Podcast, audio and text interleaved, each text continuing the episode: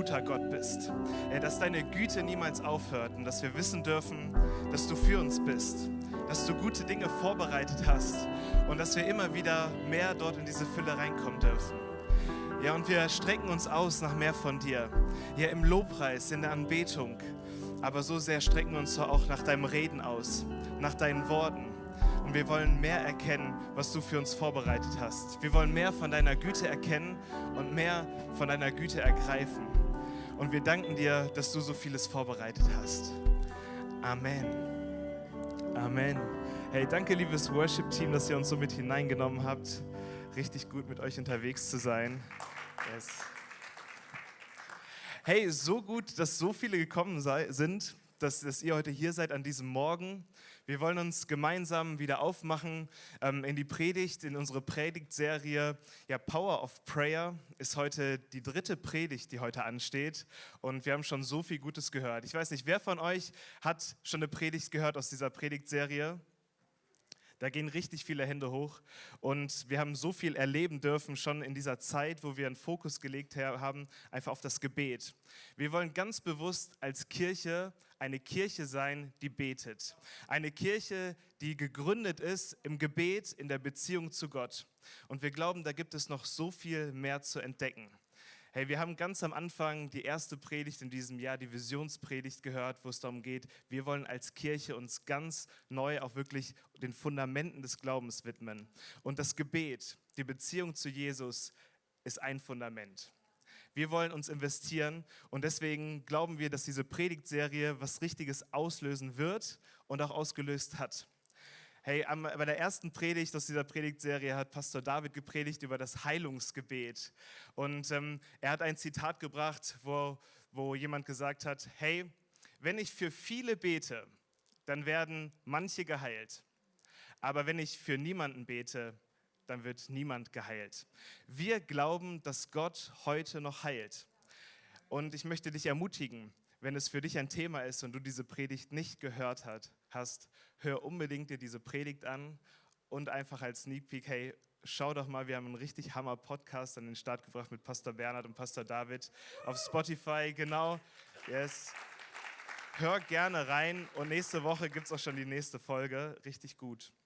Letzte Woche Sonntag hat uns Bernhard mit hineingenommen in das Befreiungsgebet, weil wir glauben, im Namen von Jesus Christus liegt Freiheit. Hey, es gibt Bindungen, es gibt Dinge, die uns festhalten, die uns binden können, aber wir haben eine Kraft, von der wir gesungen haben, im Namen Jesus, die Freiheit schenkt, die uns einen Weg bahnt in die Freiheit hinein.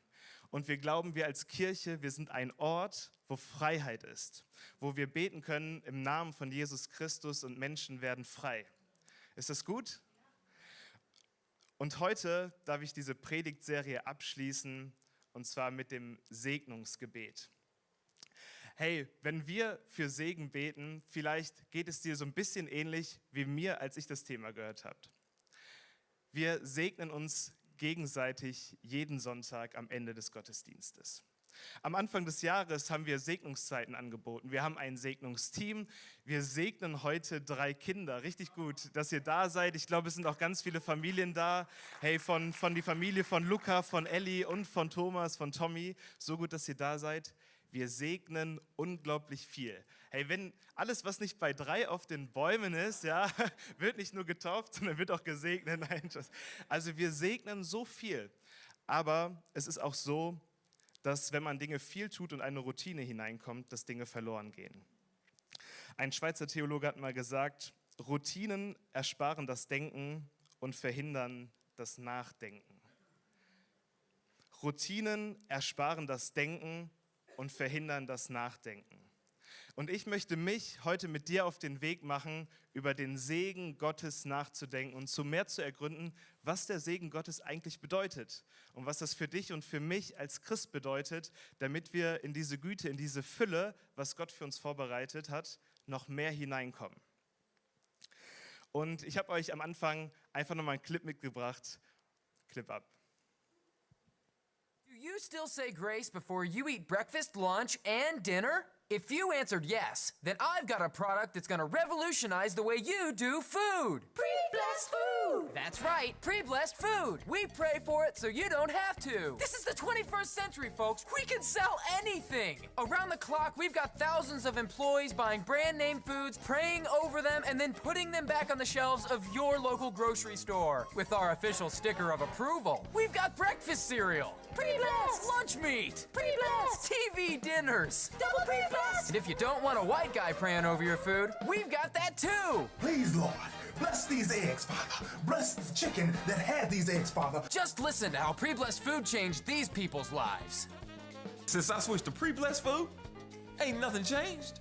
We've always prayed religiously before eating, but we've been so busy with work and watching TV.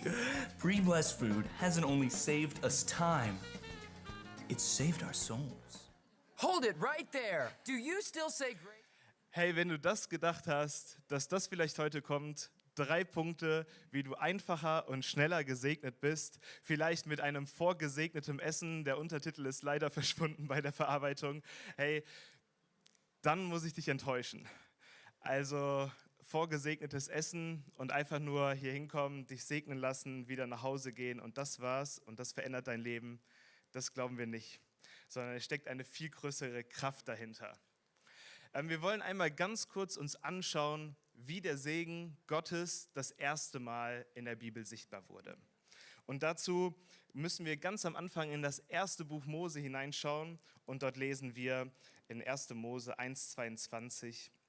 Und Gott segnete sie und sprach, seid fruchtbar und vermehrt euch. Und im Vers 28 redet Gott und sprach auch wieder, und Gott segnete und sprach zu ihnen, seid fruchtbar und vermehrt euch und füllt die Erde und macht sie euch untertan und herrscht über sie, die Fische des Meeres und über die Vögel des Himmels und über alle Tiere, die sich auf der Erde regen. Hey, Gott schafft am Anfang Himmel und Erde, es kommt zu einer Schöpfung, er schafft den Menschen und er segnet. Er segnet den Menschen und er segnet die Tiere. Und dort, wenn wir dort lesen, ist es der erste Moment, wo Gott den Segen ausspricht. Und dieser Begriff, den wir dort lesen, dieser Segensbegriff, der, der beinhaltet eine heilsspendende, eine lebensfördernde Kraft. Also wenn wir von dem Segen Gottes sprechen, dann sprechen wir davon, dass Leben gefördert wird. Das Heil, dass das Gott wirklich die Fülle, das Heil gesandt hat. Das ist das, was ursprünglich Gottes Plan war, als er die Menschen schuf. Dass Leben gefördert wird. Und danach ging es aber steil bergab. Der Mensch hörte eher auf die Lüge ähm, und er glaubte Gottes Worten nicht mehr. Und es kam der Fluch in die Welt. Vielleicht hast du den Begriff Fluch auch schon gehört. Er wird sehr viel benutzt, mindestens gefühlt genauso wie der Segen Gottes. Und er steht genau im Gegensatz zum Segen. Fluch und Segen sind genau das Gegenteil. Wenn der Segen Leben spendet, dann bra brachte der Fluch den Tod in die Welt. Und man kann dieses Wort Segen auch als raumschaffend, als eröffnend beschreiben und den Fluch als einengend. Ich habe euch mal als kleines Beispiel eine Lampe mitgebracht.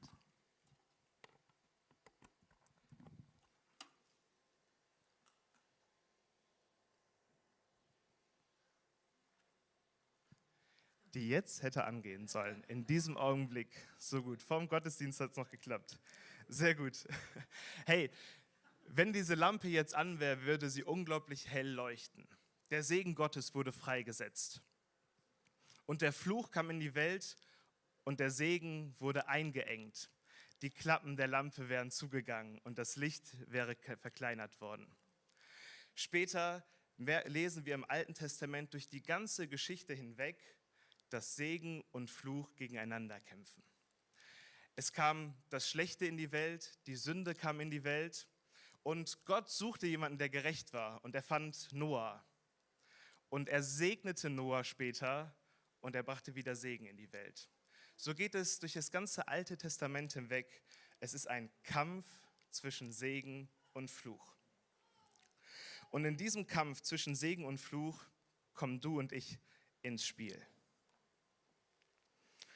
Weil später lesen wir, dass nicht nur Gott segnete, sondern in 1. Mose 12 änderte sich das Spiel. Und Gott segnete Abraham.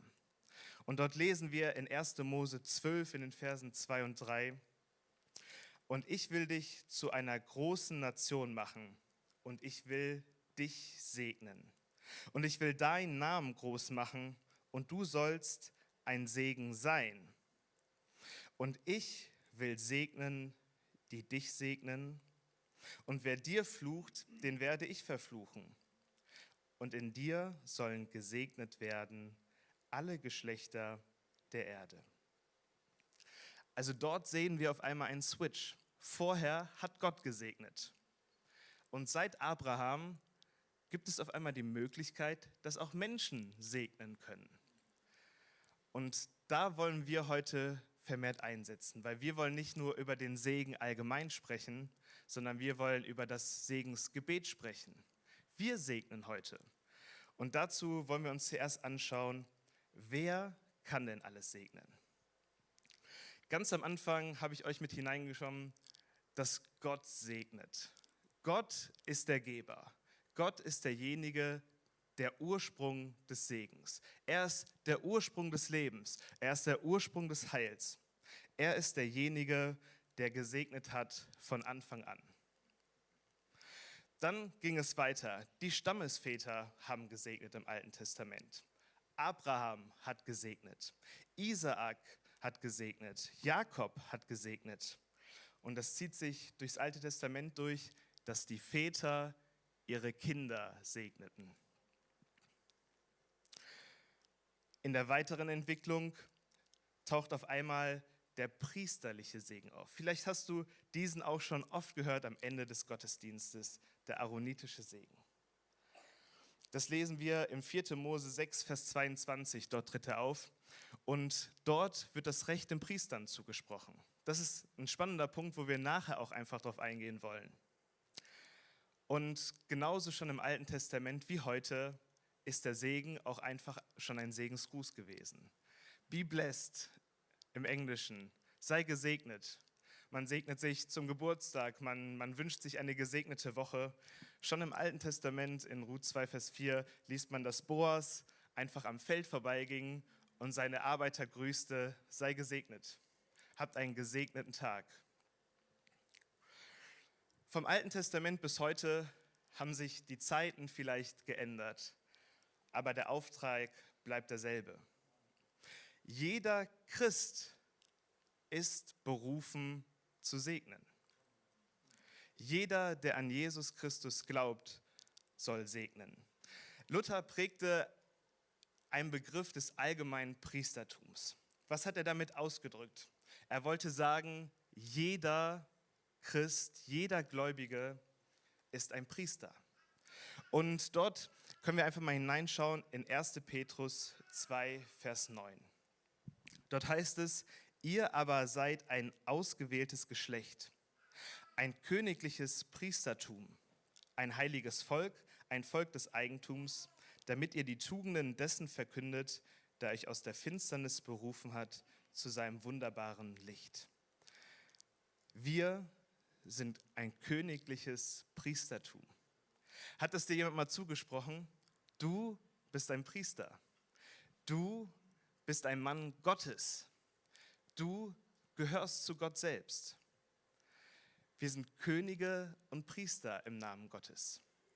Und so wie im Alten Testament schon dort die Priester im 4. Mose aufgerufen worden sind, zu segnen, so gilt dieses Recht auch für dich und für mich, den Segen Gottes freizusetzen.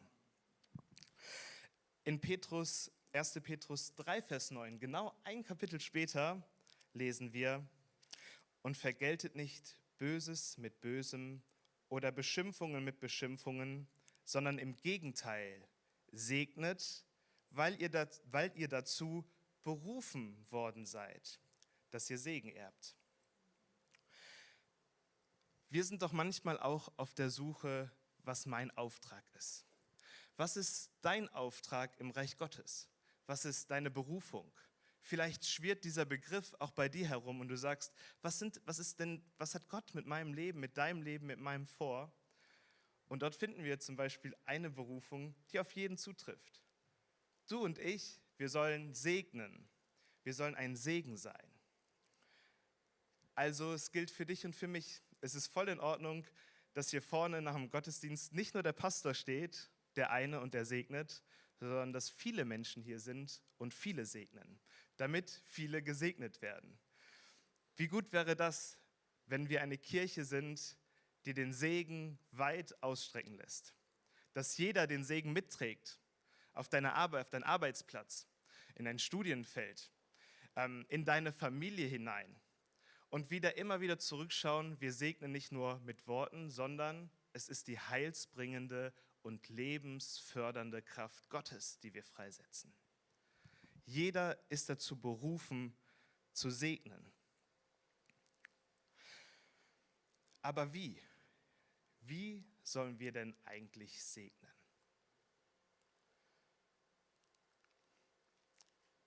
Das wirkungskräftige Wort als erstes. Deine Worte haben Macht. Wenn wir segnen, dann segnen wir im Namen Gottes. Es ist so, vielleicht als Bild, wenn eine Bibliothek eröffnet wird oder ein neues Haus wird eröffnet, da kommt doch so oft gerne der Oberbürgermeister und schneidet da irgendwie so ein Band durch, oder? Was hat das für einen Unterschied? Ob ich das durchschneiden würde oder der Oberbürgermeister? Das würde keinen Unterschied machen an der Tatsache, dass das Gebäude eröffnet wird. Aber der Oberbürgermeister hat Autorität, er hat ein Mandat, er hat ein Recht. Deswegen ist es so wichtig zu wissen, wer wir sind. Du bist ein Priester, ein König, ein königliches Priester, ein königlicher Priester Gottes. Worte haben Macht zum Segen und zum Fluch, steht in Sprüche 18, Vers 21. Und wir wollen segnen, wir wollen gute Dinge aussprechen. Im, im Griechischen, im Neuen Testament steht dieses, dieser Begriff Segen auch für gute Dinge aussprechen. Deswegen lasst uns darauf achten, was wir aussprechen, denn wir können segnen und wir können fluchen. Und wenn wir doch auf uns selber aufpassen und einfach mal schauen, was aus unserem Mund herauskommt, dann ist es, glaube ich, richtig gut, da nochmal einen Fokus draus zu setzen, weil deine Worte machen einen Unterschied. In 2. Korinther 5, Vers 20 lesen wir, dass wir Botschafter an Jesus Christus statt sind. Das bedeutet, wenn du und ich unterwegs sind, dann gelten die Rechte des Königreiches Gottes. Warum ist das so? Wenn du in eine Botschaft gehst in Deutschland, von einem anderen Land eine Botschaft besuchst, gelten in diesem Gebäude, auf diesem Grundstück, die Rechte des Landes. Das heißt, wenn wir hier in eine britische Botschaft gehen, gelten die britischen Rechte und so weiter. Das heißt, dort, wo du hingehst als Gesandter Gottes, da gelten auch die himmlischen Rechte. Und so können wir den Segen Gottes auch wirkungskräftig in Autorität freisetzen. Wenn wir für Segen beten, dann beten wir Worte des Heils. Was bedeutet das? Ganz am Anfang haben wir gehört, der Segen Gottes, das hat einen heilschaffenden Charakter. Wir wollen das Heil Gottes wirklich rausbringen. Und in, in 2. Mose 6, 24 steht dieser aaronitische Segen und ich lese den hier. Der Herr segne dich und behüte dich. Der Herr lasse sein Angesicht über dir leuchten und sei dir gnädig. Der Herr erhebe sein Angesicht auf dich und gebe dir Frieden. Vier Punkte. Der Segen Gottes ruft aus, Gott behüte dich. Er stellt Menschen unter den Schutz, unter den göttlichen Schutz Gottes der Herr lasse sein Angesicht über dir leuchten. Der Segen Gottes gibt Wegweisung und Leben in dein Leben hinein. Dort, wo du nicht weißt, wo du lang gehen sollst, da soll Gott dir eine Wegweisung sein. Sein Angesicht soll über dir leuchten. Der Herr sei dir gnädig. Der Herr erbarme dich über dich. Die Gnade Gottes beten wir aus. Und er gebe dir seinen göttlichen Frieden. Vier Punkte als viertes, der Frieden Gottes. Alles Punkte, wenn wir in unser Umfeld schauen, wenn du in dein Umfeld schaust, wo wir doch merken, wie sehr brauchen wir den Segen Gottes. Schutz in dieser Zeit, wo so viel passiert. Wegweisung, wo wir nicht wissen, was passiert. Gnade, wo wir manchmal nicht wissen, was mit uns passiert oder wie wir uns entwickeln. Und den Frieden Gottes in Zeiten der Unruhe. Und der Frieden Gottes, da möchte ich noch einmal einen ganz bestimmten Augenmerk drauf lesen. Ganz am Anfang der Bibel wird auch der Sabbat, der Tag Gottes, gesegnet. Gott segnet einen Tag in der Woche, um Frieden schon mal vorgreifend zu erleben, was es bedeutet, in die Gegenwart Gottes einzutreten. Vielleicht bist du hier und du hast heute frei und du bist extra in den Gottesdienst gekommen, um Frieden, um Sabbat, um Gott zu begegnen. Da möchte ich dir zusprechen, bleib dabei. Wenn du Unruhe in deinem Herzen hast, stelle dich unter den Segen Gottes. Wir werden auch am Ende dieses Gottesdienstes einen Segen sprechen und auch nach dem Gottesdienst werden wir hier vorne mit Leuten sein und Menschen segnen. Wenn du Segen brauchst und du sagst, der Frieden, der göttliche Frieden in meinem Herzen, in meinem Leben, den brauchst du, dann komm nachher und stell dich unter den Frieden Gottes. Als drittes, Worte des Lebens und der Versorgung. Die Segnung, der Segen hat auch immer einen lebensfördernden Charakter. Und vielleicht hast du schon mitbekommen, dass ich bisher beim Segen immer nur auf geistliche Themen eingegangen bin und noch gar nicht so sehr das Irdische, das Greifbare vielleicht ähm, so im Fokus hatte. Aber auch wenn wir Menschen segnen, dann dürfen wir für Versorgung beten. Weil Gottes Segen wird auch sichtbar in dieser Zeit als greifbarer irdischer Segen. Und schon bei dem Thema Gebet für Heilung, für, für das Thema Gebet für Befreiung, ist es wieder durchgekommen, dass wenn wir Heilung empfangen heute, ist es wie, wie in einem kalten Wintermorgen, dass auf einmal ein Sonnenstrahl durchbricht und wir Dinge ergreifen können. Wenn wir von dem Ewigen sprechen, von dem ewigen Segen, was wir einmal erleben werden als Kinder Gottes, ja, da malt uns die Bibel eine Stadt aus Gold, ein, eine neue Welt, etwas, was wir, wo wir keinen Mangel haben werden, wo wir alles besitzen werden, was, was unser Herz, was wir überhaupt brauchen. Da heißt es doch auch so, dass Gott uns heute versorgt. Die Jahreslosung heißt, es ist ein Gott, der mich sieht, ein Gott, der dich sieht, der dich nicht in deinem Chaos, in deinem Mangel, auch in deinem irdischen Mangel alleine lassen möchte, sondern wir dürfen darum beten, dass Gott dich auch heute wirklich versorgt. Und das ist auch ein Punkt, wenn wir für Segen beten, für einen neuen Job beten, für einen bestimmten Lebensabschnitt, wo wir zugerüstet werden, unser Leben wirklich wirkungsvoll zu bestreiten. Und deswegen dürfen wir Worte des Lebens und der Versorgung ausbeten. Und wir segnen so gerne auch mit Handauflegung. Vielleicht hast du dich immer gefragt, warum in der Kirche so oft irgendwie so Körperkontakt gesucht wird und denkst dir so, bei, wenn wir für Heilung beten, die Hände aufs, oder ne, Bernhard hat letzte Woche davon gesprochen, ne, wie Jesus dem, auf den Boden gespuckt hat und ähm, ne, dort irgendwas angemischt hat, uns in die Augen geschmiert hat oder die Finger in die Ohren gesteckt hatte oder so komische Zeichen gemacht hat, so glauben wir, dass zeichenhaftes Handeln, auch beim Segnen, wenn wir die Hände auflegen, eine bestimmte zeichenhafte quasi Verdeutlichung mitbringt. Nur weil wir die Hände auflegen, heißt es nicht, dass es an sich einen Unterschied macht. Du kannst Menschen segnen, die nicht hier im Raum sind. Du kannst Menschen segnen, die am, am anderen Ende der Erde sind.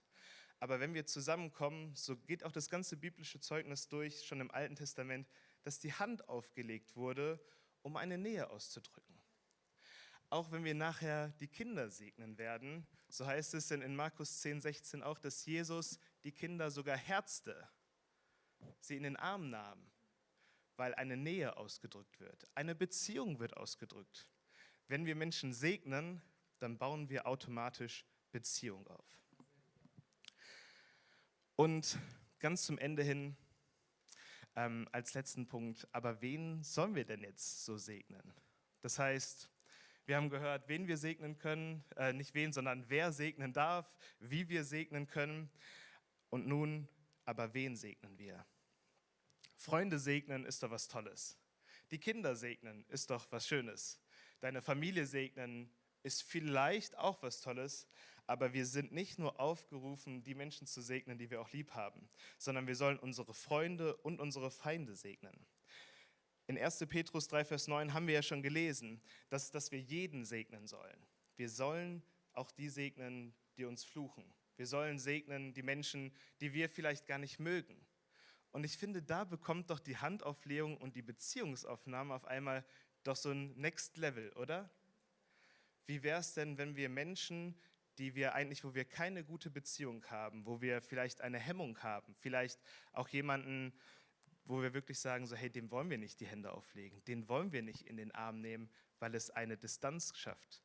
Wenn unser Segen Gottes Distanz zwischen Menschen auflöst und damit versinnbildlicht auch die Distanz zwischen Menschen und Gott wirklich aufreißt. Und wir wollen als Kirche, jeder persönlich, ich möchte ein Mensch sein, der Beziehungen im Segen aufbaut, der, dass wir aneinander näher kommen und somit den Segen Gottes freisetzen. Also, wir sollen Freunde und Feinde segnen. Wir werden auch heute die Kinder segnen. Und das ist so was Besonderes, so was Gutes. Kinder sind ein Geschenk Gottes. Wisst ihr das? Und es ist so cool, wenn Kinder auch am Anfang des Gottesdienstes auch hier oben sind und wir das sehen dürfen. Der Segen Gottes ist ein Geschenk, etwas Anvertrautes.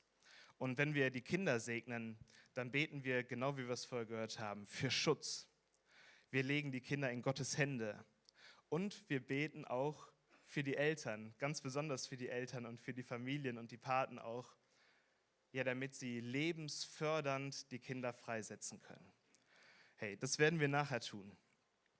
Und wir werden auch immer wieder Menschen zum Dienst segnen und Menschen für einen neuen Lebensabschnitt segnen.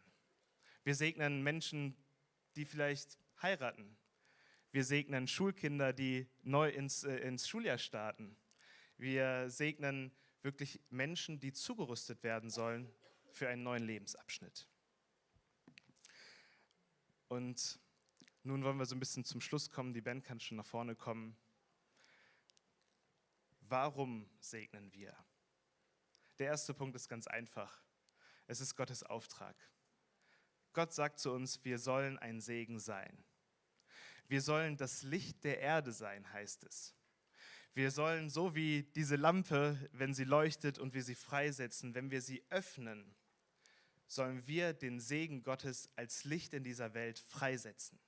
Wir sind eine freisetzende Kirche vom Segen Gottes. Du und ich, wir sind Menschen, die das Leben fördern, die das Heil Gottes in die Welt kommunizieren und die so einen Unterschied machen.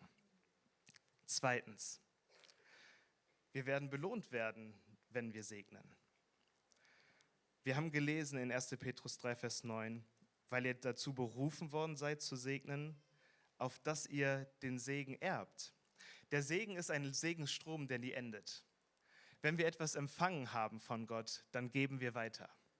Das, was du empfangen hast, als du Jesus in deinem Leben aufgenommen hast, wenn du dein Leben wirklich in dein Leben Jesus aufnimmst, dann empfängst du diese, diese, diesen Segen Gottes. Und den geben wir weiter und wir werden dafür belohnt werden. Und drittens, es ehrt Gott. Es ist ein Gotteslob, wenn wir segnen. Weil dann, wenn wir segnen, beten wir aus, was Gott für uns getan hat. Und das wollen wir immer wieder tun.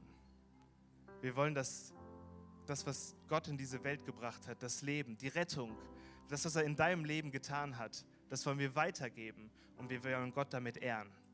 Ja, wir wollen Gott damit ehren für das, was er auch tun will in Zukunft.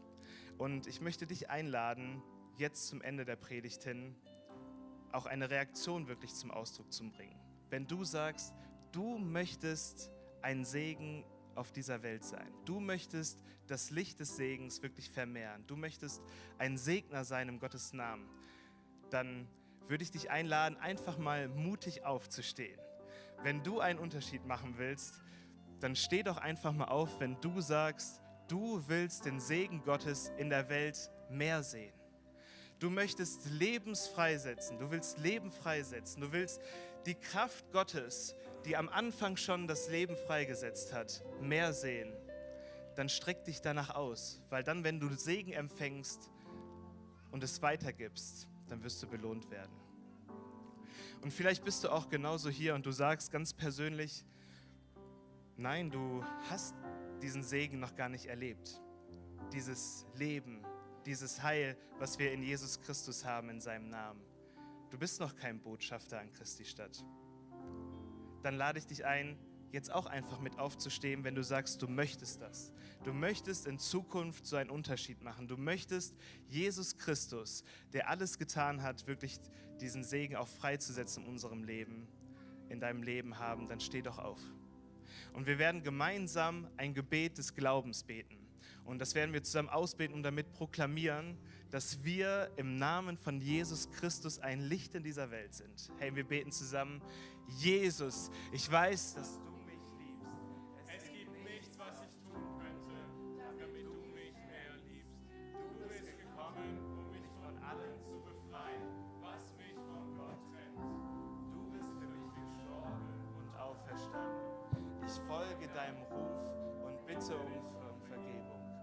sollst mein ganzes Leben bestimmen. Und ich danke dir, dass ich durch dich wirklich frei bin und ein Leben in Ewigkeit habe. Amen. Amen.